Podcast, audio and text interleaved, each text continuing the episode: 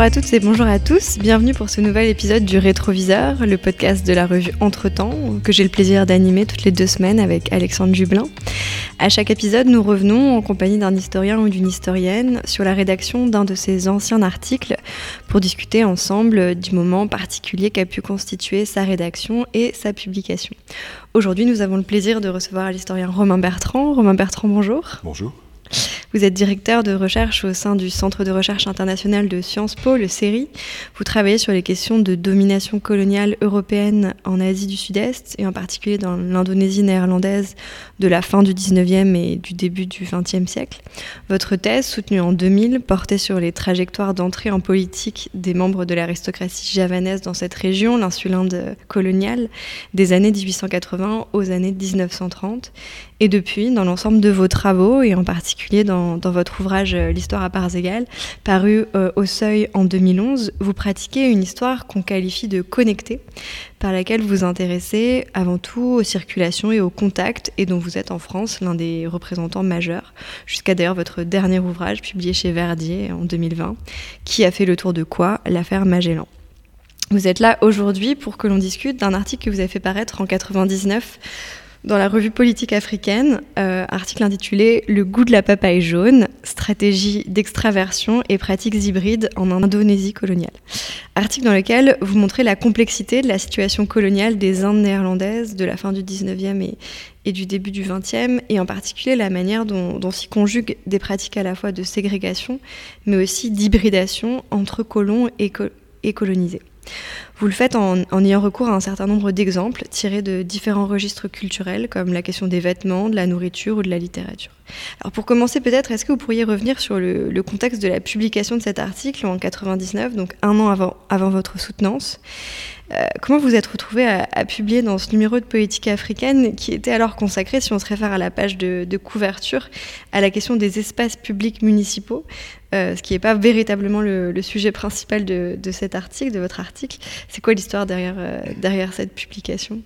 L'histoire derrière cette publication, alors évidemment, il y avait dans Politique africaine, il y a toujours, outre les articles du dossier, des, des, rubriques, et il y avait, je crois, à l'époque, une rubrique qui devait être du type recherche en cours. Piste de recherche, pour voilà, être ah, bah exact. voilà, piste de recherche, euh, où euh, la revue cherchait précisément à s'ouvrir à des travaux qui ne portaient pas euh, exclusivement sur, sur des terrains africains, mais qui pouvaient aider à nourrir la réflexion autour d'objets communs, en tout cas de, de questions, communes.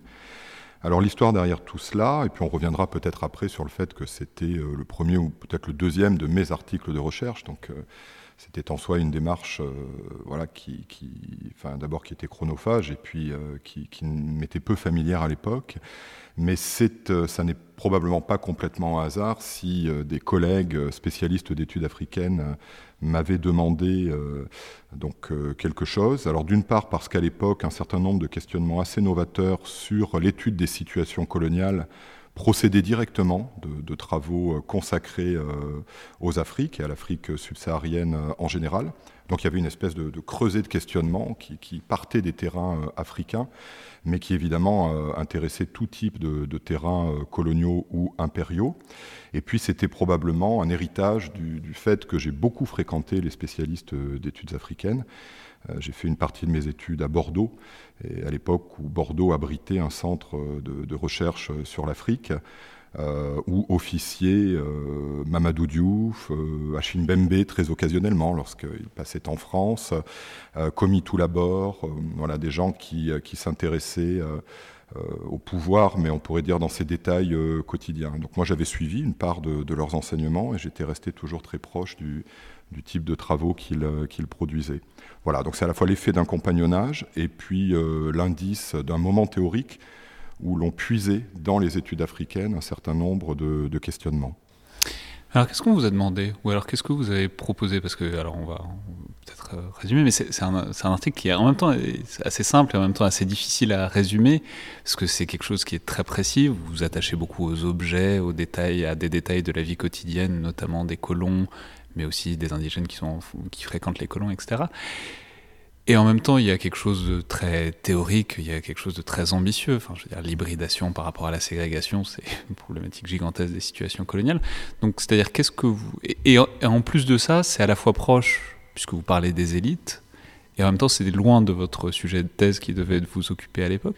Donc, qu'est-ce qu'on vous a demandé, ou qu'est-ce que vous vous êtes dit que vous pouviez faire pour euh, vous insérer dans ce numéro de politique africaine? Alors, la vérité, c'est que je ne me rappelle absolument pas des, détails. Euh, de la façon dont s'est négocié le, fait de publier cet article-ci dans cette revue-là.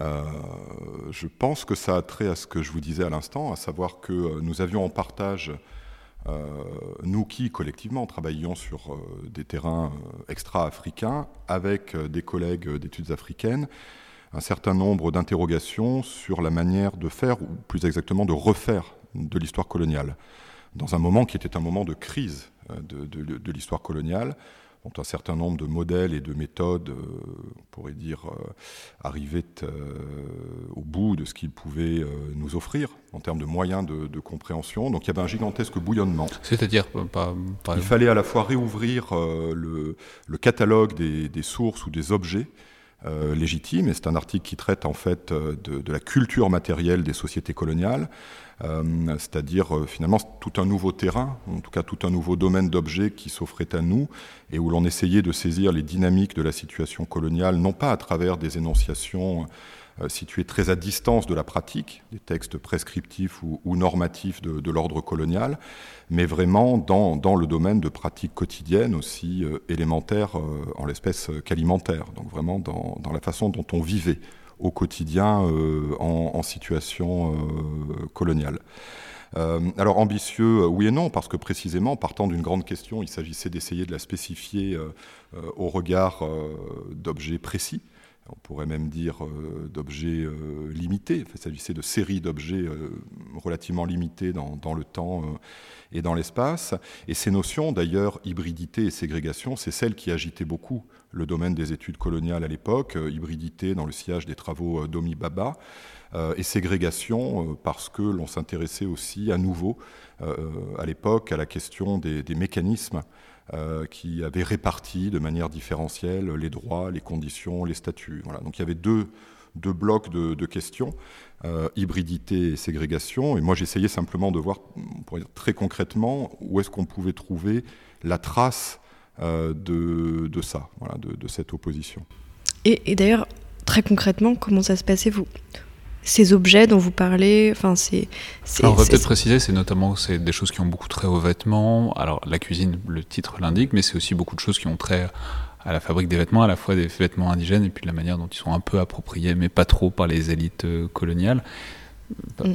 Oui, bah, concrètement, vous, vous, en vous y aviez accès de quelle manière? Par des représentations, par des photographies, mais aussi par, tout un, par euh, des collections euh, d'archives ou de musées euh? Oui, alors par exemple pour le textile, qui n'était pas seulement du textile porté, donc ça n'est pas seulement vestimentaire, puisque ces textiles-là, qu'on appelle de manière générique des, des, batiks, et les batiks de la période coloniale, on les appelle des batiks blanda, des, des, des batiks hollandais qui sont des tissus qui appartiennent à une très ancienne tradition artisanale euh, javanaise. Hein.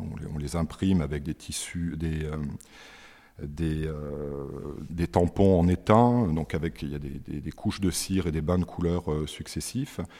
ces textiles, alors oui, dans les collections, alors non seulement les collections privées à travers les catalogues, mais aussi les collections publiques. Hein. Et en Indonésie même, donc j'allais très régulièrement dans les musées donc euh, fureté dans, les inventaires de pièces exposées et de pièces, euh, en réserve.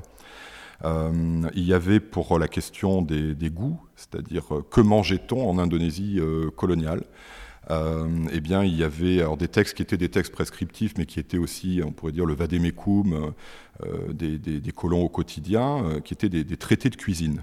des traités de cuisine, c'est-à-dire comment tenir sa table en situation coloniale à destination des, femmes de planteurs qui habitaient dans, dans l'arrière-pays javanais.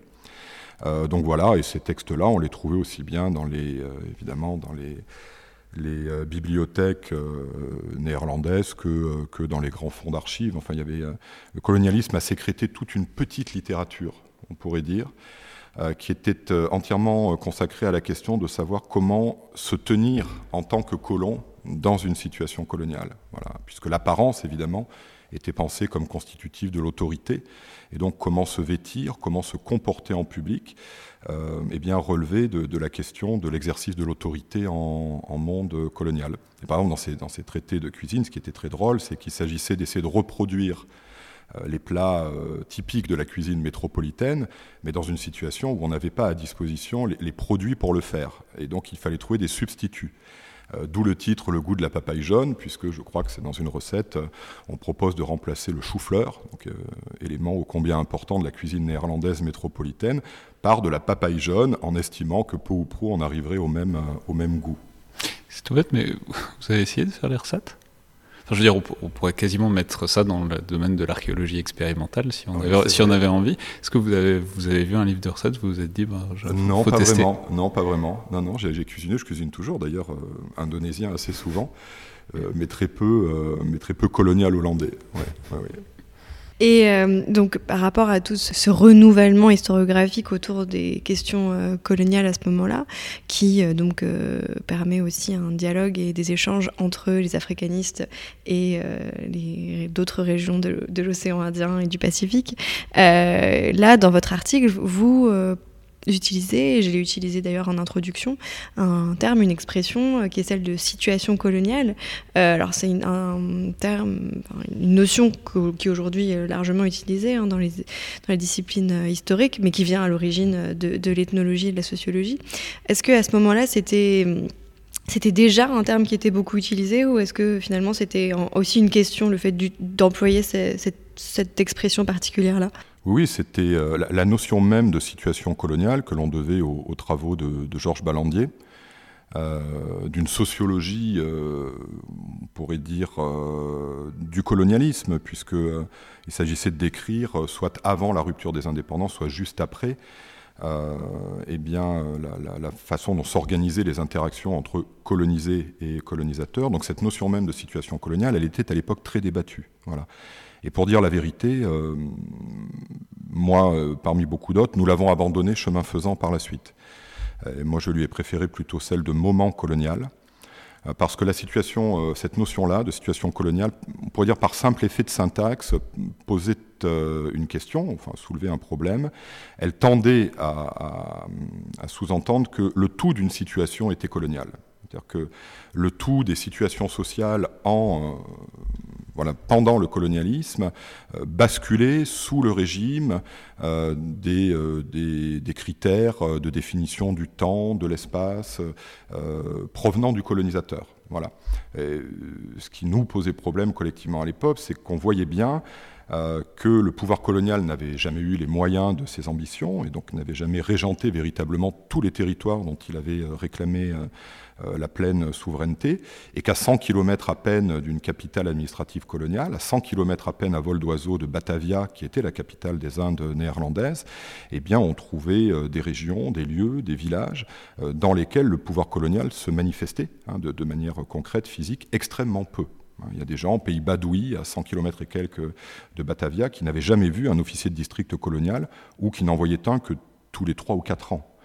Euh, et donc on voyait que tout n'avait pas euh, immédiatement été euh, mis au pas par le, pouvoir colonial et qu'il existait des sortes de, réserves, on pourrait dire, ou de réservoirs d'historicité qui en appelaient à des, manières d'être de, ces sociétés locales qui persistaient au cœur même du moment colonial.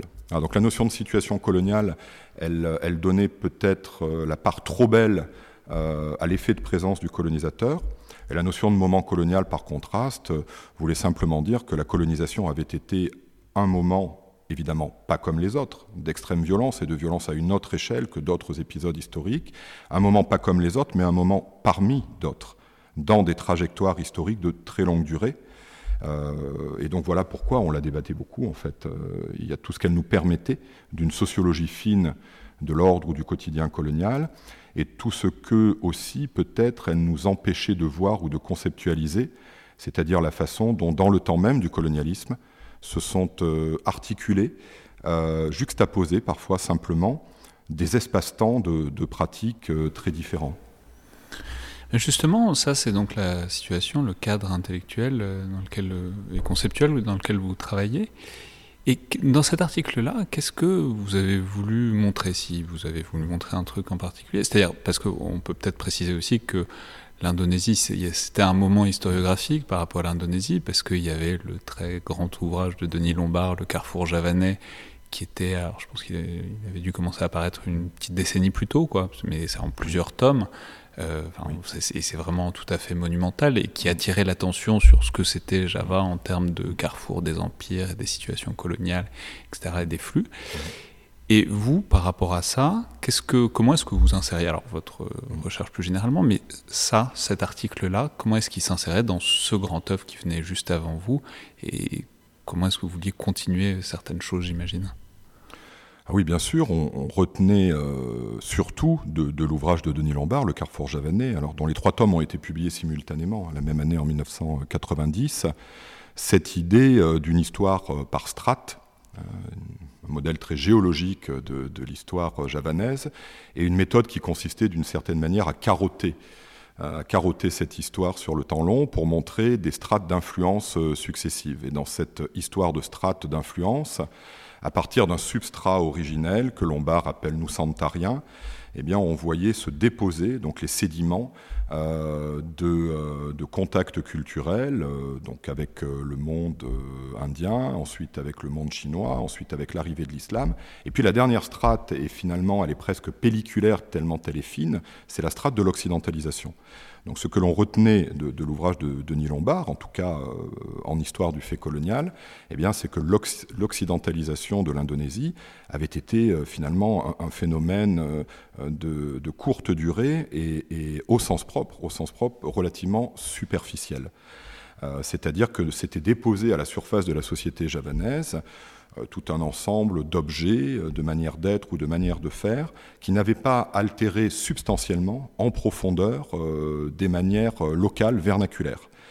C'est exactement en fait ce que je traque dans ces tissus de la fin du XIXe siècle, parce que l'ensemble du, on pourrait dire, du code graphique général euh, et la fonction même de, ces tissus, donc qui étaient des tissus euh, qui euh, souvent indiquaient un titre, un rang dans la société aristocratique javanaise. Donc l'ensemble, on pourrait dire, du système général était préservé, mais l'ouverture à la nouveauté coloniale se faisait dans les motifs représentés. Et donc on voyait voilà, ce système de strates tel que le définit Denis Lombard se jouer dans l'espace infinitésimal, pourrait-on dire, simplement d'une création euh, textile. Mais alors ce que vous décrivez, c'est que c'est des tissus avec des petits soldats hollandais dessus. C'est une sorte de manière d'incorporer, en même temps de mettre à distance la présence coloniale dans cette très longue durée qu'est est, l'objet euh, tissu. Quoi. Oui, alors ça cet article-là n'était qu'une enfin, toute petite partie d'un qui allait devenir un chapitre sur la culture matérielle des élites aristocratiques javanaises à la fin de la période coloniale. Et donc il y avait d'un côté, on pourrait dire, la leçon de Lombard, qui était euh, de considérer l'occidentalisation au sens de l'européanisation de l'insulinde euh, comme un phénomène parmi d'autres, et peut-être à certains égards comme un épiphénomène. Et puis il y avait euh, de l'autre côté toute une réflexion sur, et c'est à ça en fait qu'était consacrée ma thèse, la naissance des nationalismes anticoloniaux. Et dans les théories de la naissance de ces mouvements nationalistes anticoloniaux, à l'époque, hein, dans les années 1990, euh, pesait très fortement euh, l'idée ou la théorie selon laquelle, pour aller vite, les premiers nationalistes anticoloniaux étaient euh, les enfants gâtés ou les enfants chéris du colonialisme que les premières révoltes, en tout cas intellectuelles anticoloniales, étaient le fait, on aurait dit en Afrique, des éduqués, c'est-à-dire d'indigènes, généralement issus des hautes couches de la société locale, qui avaient été sur les bancs du colonisateur et avaient appris sur les bancs du colonisateur eh bien, euh, l'ensemble des ressources idéologiques qu'ils allaient ensuite retourner contre lui. Il y avait par exemple dans l'histoire euh, de la naissance du nationalisme en Indonésie un exemple célèbre d'un auteur, un des premiers euh, grands auteurs nationalistes javanais, qui s'appelait Suwardi Suryaningrat, et qui avait publié en 1913 un article qui s'appelait euh, Sikens Nederlander was, si j'étais un Hollandais. Et en fait, il publie cet article en 1913 puisque on organise partout dans la colonie hollandaise des cérémonies commémorant euh, l'arrachement à la domination française, donc l'accession euh, des, Pays-Bas ou la réaccession des Pays-Bas à la liberté. Et dans cet article, Kiajar, enfin Suwardi Suryaningrat, euh, dit très clairement si j'étais un, Néerlandais, eh bien, je n'organiserai pas de fête de la liberté dans un pays euh, auquel euh, j'ai euh, précisément enlevé toute liberté. Et l'interprétation qu'on faisait de cela, eh bien, c'est qu'en fait, c'est grâce aux moyens intellectuels du colonisateur, appris sur les bancs de ces écoles, hein, ouverts à, une petite minorité d'enfants des, élites locales, c'est grâce à ces moyens-là que s'était élaboré, fabriqué le nationalisme anticolonial. Mais je continue cet exemple très rapidement. Euh, Suwardi Suryaningrat n'était pas seulement euh, cet homme qui avait appris à parler et à écrire parfaitement le hollandais et à prendre, on pourrait dire, l'Europe au piège euh, de ses propres euh, idéologies égalitaires et de sa propre histoire de combat pour la liberté, puisqu'il est devenu à la fin des années 1920 et au début des années 1930 un très grand maître de mystique javanaise, et là, les ressources qu'il allait mobiliser dans la lutte anticoloniale n'avaient plus rien à voir avec euh, l'école des colonisateurs, mais procédaient d'une très longue, très ancienne tradition mystique javanaise. Donc avec ce personnage, on voit les, deux faces en fait. Et la théorie du nationalisme anticolonial comme révolte des éduqués de l'ordre colonial, eh bien, euh, laissait dans l'ombre, on pourrait dire, toutes ces ressources euh, intellectuelles ou imaginaires vernaculaires. Voilà, elle ne permettait de saisir que euh, le, le qui s'adressait aux colonisateurs dans sa langue, mais pas celui qui faisait fond sur euh, ces très anciennes pratiques ou ces très anciens savoirs mystiques euh, javanais. Donc voilà quel était l'un de, nos problèmes, en tout cas théoriques à l'époque. Donc, pour reprendre le titre de cette rubrique, votre piste de recherche, c'était celle-là, c'était de, de centrer aussi la réflexion sur le moment colonial euh, en Indonésie euh, néerlandaise euh, autour des sources vernaculaires. Oui, il y avait de cela, ou, en tout cas le centrer sur... Alors c'est une, une, piste qui serpente justement beaucoup entre le monde de la cité coloniale très européanisée et d'autres mondes ou d'autres arrière-scènes du moment colonial, beaucoup plus vernaculaires au sens où le pouvoir colonial y était, y était beaucoup moins présent. C'était l'idée de, saisir aussi dans des, espaces de pratique très concrets la façon dont en fait euh, les sociétés locales pouvaient s'approprier la nouveauté euh, coloniale, non pas la modernité, puisque modernité était le nom que le colonisateur donnait à sa propre expérience, mais en tout cas de s'approprier la nouveauté technique ou technologique euh, européenne, tout en préservant des cadres de pensée Hein, des conceptions du temps, de l'espace, de l'histoire, euh, qui restaient euh, antérieures en tout cas euh, par leur origine et largement extérieures au domaine de la raison coloniale. Voilà, la grammaire du système, on pourrait dire, ou la grammaire de, l'énoncé, était pour le coup vernaculaire, hein, quand bien même elle était matinée ou métissée d'influences culturelles diverses et variées, mais dans le champ des motifs lui-même, euh, eh bien euh, là, on pouvait s'approprier la nouveauté, euh, la nouveauté coloniale. Et de fait, plus l'aristocratie javanaise s'approche, on pourrait dire, du terme de son existence historique, plus par bien des aspects elle se compromet avec l'ordre colonial, plus elle s'approprie la nouveauté, alors la montre à gousset, les, lunettes avec monture à l'européenne, les, verreries de type art déco dans ses palais, plus elle fait cela, et euh, eh bien dans le même temps, plus elle produit, elle, commandite l'écriture de, traités euh, qui sont des traités d'étiquette qui posent une règle pour tout, une règle pour chaque action, pour chaque type d'usage, euh, où elle essaye de rejavaniser en fait le, rapport à la nouveauté coloniale. C'est un double mouvement. Donc en gros, c'est pas parce qu'on a une photo qui représente un aristocrate javanais en 1920 euh, posant à côté d'un livre de loi néerlandaise euh, portant montre à gousset euh, et moustache à la française, eh bien qu'on a une aristocratie javanaise qui a tout entière basculé du côté de la pensée coloniale. Puisque par ailleurs, sur cette même photo, vous verrez cet aristocrate javanais porter un batik, donc l'un de ces textiles dont nous parlions tout à l'heure, avec des motifs qui sont des motifs de royauté, qui indiquent à quelle maison royale il appartient et qui peuvent même, le cas échéant, le situer dans la hiérarchie des titres. Voilà. Donc il faut toujours considérer les deux pans ou les deux euh, moitiés de, la photographie. Alors, ce qui est intéressant aussi dans cet article, c'est que vous vous penchez aussi beaucoup sur euh, les Hollandais. Alors, c'est peut-être aussi une question de source. On imagine qu'il y a plus de descriptions, de relations, de sources primaires euh, du côté hollandais. Mais on les voit, c'est presque. Ça, enfin, c'est drôle, de, les voir justement empêtrés dans cette espèce de culture matérielle hybride, aussi alors là, vous venez de nous décrire ce qu'il en est pour les élites javanaises, mais pour les élites hollandaises, c'est la même chose, mais c'est encore plus compliqué parce que, par exemple, sur la question du vêtement, vous décrivez qu'ils sont empêtrés dans une contradiction qui est que leurs vêtements sont, sont pas bien pour là où ils sont, et du coup, ils ont envie de porter des vêtements locaux, mais ils peuvent pas porter de vêtements locaux parce qu'ils seraient plus vraiment hollandais, du coup, ils finissent par plus sortir de chez eux. Donc il y a une sorte de enfin tout le monde, le propre de la situation coloniale, c'est qu'on n'y est pas très bien, tout le monde est un peu dans, l'entre-deux. Il y a quand même une, espèce de description un peu, je ne sais pas si elle est ironique ou, un peu cruelle peut-être pour, euh, pour ces colons javanais, qui, euh, pour ces colons hollandais pardon, qui sont, qui sont pris dans cet entre-deux permanent. Oui, en tout cas du côté du colon, du colonisateur hollandais, le vêtement a été le lieu d'une d'une véritable euh, bataille d'identité euh, c'est-à-dire que quand on fait l'histoire d'un moment colonial, il faut, euh, et c'est le sens pour moi d'une histoire symétrique, il faut s'intéresser autant pour le coup aux colonisateurs qu'aux colonisés. Et le colonisateur lui-même, le colonisateur hollandais, était, vous l'avez très justement dit, empêtré dans une contradiction euh, parce qu'il était sociologiquement clivé. Donc il y avait des familles de planteurs hollandais qui vivaient dans l'arrière-pays donc à l'intérieur des terres, sur les pentes euh, des montagnes. Euh, et ces familles-là étaient là depuis la fin du XVIIIe siècle, étaient au sens propre largement métissées. Ces colons-là vivaient sur leur plantation avec une concubine sino-javanaise, quelques contremaîtres malais, et avec très peu d'autres Européens à côté d'eux, en tout cas dans leur sociabilité quotidienne. et donc, ils s'indigénisaient euh, dans leur apparence physique, dans leur euh, goût euh, alimentaire. mais cette indigénisation, qui était le, cauchemar de l'ordre colonial aussi, to go native dans les colonies britanniques, devenir indigène, c'était s'ensauvager, c'était vraiment perdre toute identité et toute supériorité civilisationnelle européenne.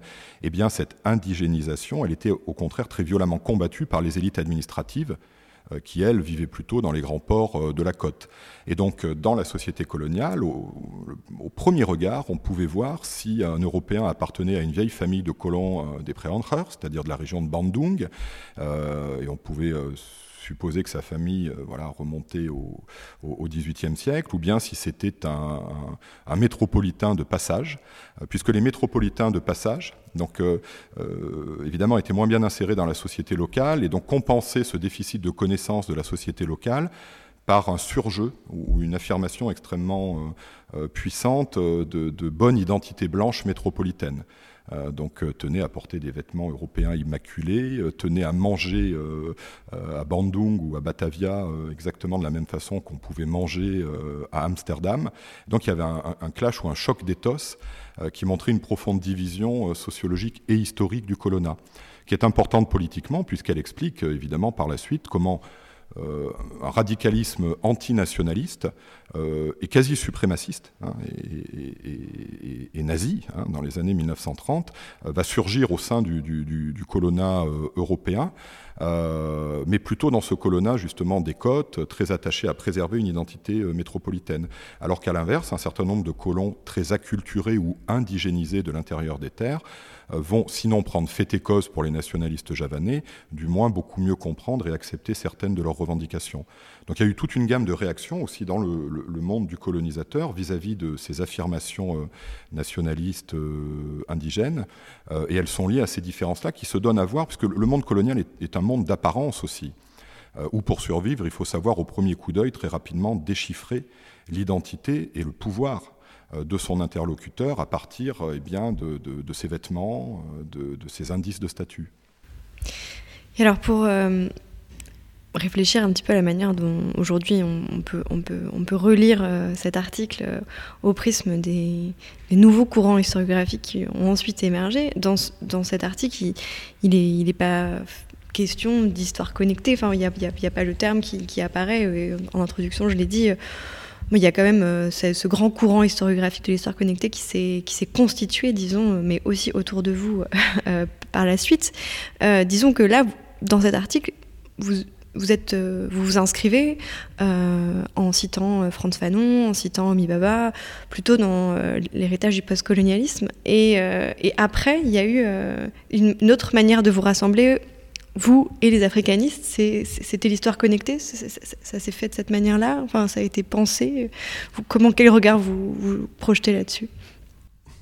Non, moi quand je relis cet article, voilà, c'est vraiment un, flashback théorique. Je me retrouve vraiment euh, dans l'univers des questions que nous nous posions collectivement, toute une génération, euh, dans ces années-là, les années 1990, je vous le disais tout à l'heure, euh, réunies par une même interrogation et presque une angoisse, c'est comment faire ou refaire de l'histoire coloniale, de l'histoire du fait colonial. Et évidemment, il y avait, alors moins par le biais des, travaux postcoloniaux que par le biais des études subalternistes, euh, donc qui étaient des travaux indianistes, eh bien déjà toute une interrogation sur la, façon dont on pouvait essayer de rééquilibrer le récit, euh, de rééquilibrer la description, c'est-à-dire de redistribuer l'attention dans le récit à l'ensemble des acteurs en présence. Euh, donc une histoire symétrique euh, qui supposait de considérer l'ensemble des acteurs en présence comme, comme tout aussi étranges les uns que les autres. Voilà. C'est pour ça que le colon hollandais devient, lorsqu'on le regarde de près, un être tout à fait aussi étrange que le prince javanais. La symétrie, c'est de redistribuer les effets d'étrangeté entre l'ensemble des acteurs en présence. Donc je pense que cette préoccupation-là, de fond, on pourrait dire, et même si elle ne s'exprimait pas encore de manière très nette, elle était là, elle était, euh, elle était présente. Donc après, la question du label historiographique que par la suite on a pu apposer, sur ce type d'inquiétude de, méthode, c'est presque secondaire, parce que l'histoire connectée, ça veut tout dire et rien dire. La, question, c'est pourquoi? Qu'est-ce qu'on cherche à faire, ou comment on cherche à faire autrement euh, l'histoire de, ces situations-là donc en insistant, oui, sur les contacts, les circulations, mais euh, toute cette question de, connexion n'aurait pas de sens si l'on ne comprenait pas comment s'accomplit le contact. Euh, et évidemment, là, il y a des modèles euh, très différents. Il y a des modèles diffusionnistes. Donc la culture européenne s'exporte en situation coloniale et puis elle fait souche elle prend dans le terreau des sociétés locales et elle les transforme, on pourrait dire irréversiblement. Il y a d'autres modèles qui étaient un peu ceux vers lesquels on allait déjà à l'époque, où au contraire, eh bien, la diffusion ne se fait pas à sens unique. Il y a des effets en retour très forts des situations euh, coloniales sur les cultures euh, matérielles métropolitaines. Et puis il y a surtout, on pourrait dire, une topographie de la situation de contact, où on n'a pas une extériorité qui prend souche, mais on a des espaces-temps en fait qui se chevauchent pour partie, et pour partie restent étanches les uns aux autres.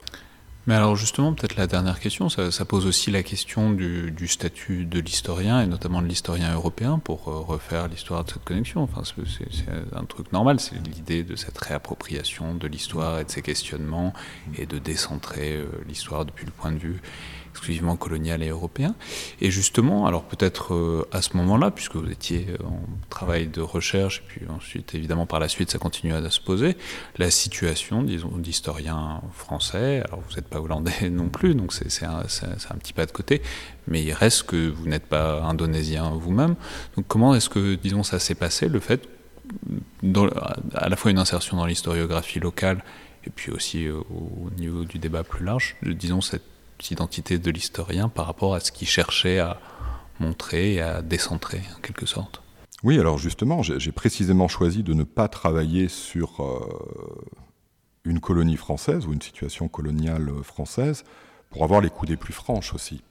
Euh, donc euh, ne pas être hollandais mais français euh, en Indonésie, en, essayant de faire ou de refaire de l'histoire coloniale, me donnait aussi, je pense, plus de liberté. De, voilà.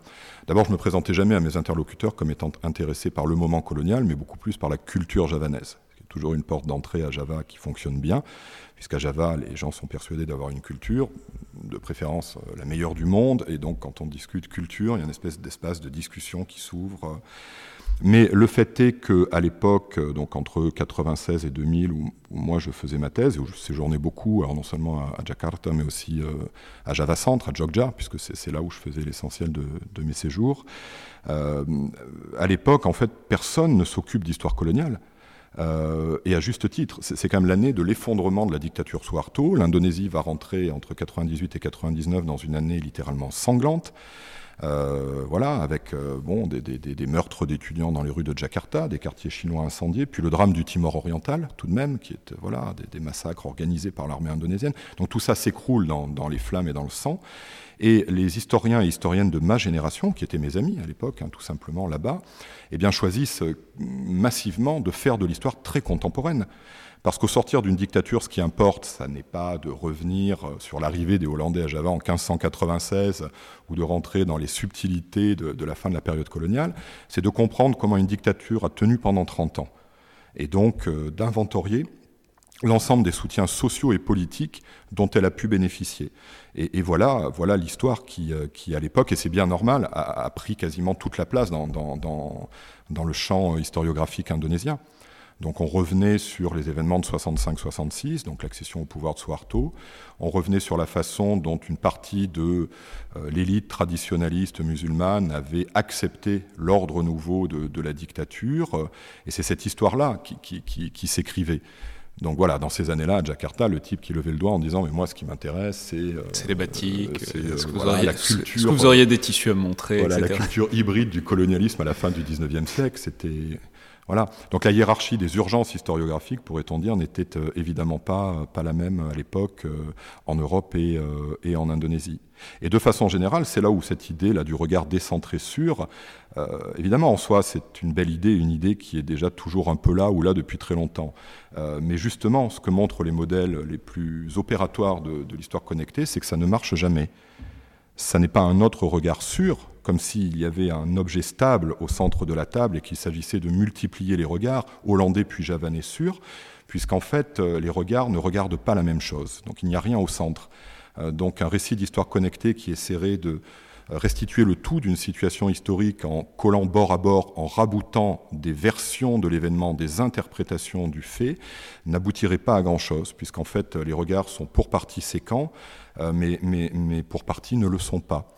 Et donc on rentre dans des modèles où, au contraire, euh, précisément, c'est ce qui ne se voit pas d'un côté comme de l'autre qui devient le plus intéressant pour comprendre comment ça a plus ou moins tenu tout ça. Très bien. Bah, merci beaucoup, Romain Bertrand. Bah, merci à vous. Je rappelle les, références de cet article. Donc, le goût de la papaye jaune, stratégie d'extraversion et pratiques hybrides en Indonésie coloniale, paru donc dans Politique africaine en 1999, qui est par ailleurs librement accessible sur Kern. Merci beaucoup. Merci.